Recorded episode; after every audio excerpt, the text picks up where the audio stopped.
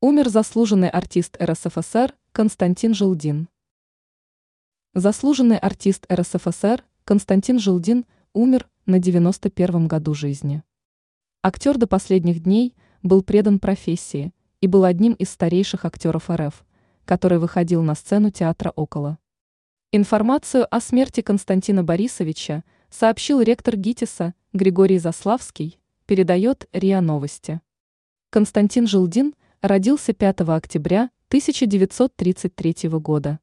Почти три месяца назад артист отпраздновал солидный юбилей – 90 лет. Актер много снимался в советские времена и часто приглашался в современные российские проекты.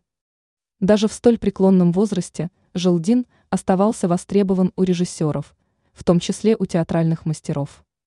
Жилдин известен по ролям второго плана в многосерийном фильме «17 мгновений весны» и телесериалу «Ликвидация». Также он снимался в «Брате 2», «Исаеве», «Адъютанте его превосходительства» и множестве других проектов. Ранее стало известно о смерти 29-летнего танцора Дмитрия Красилова, который обрел популярность под прозвищем «Пухляш».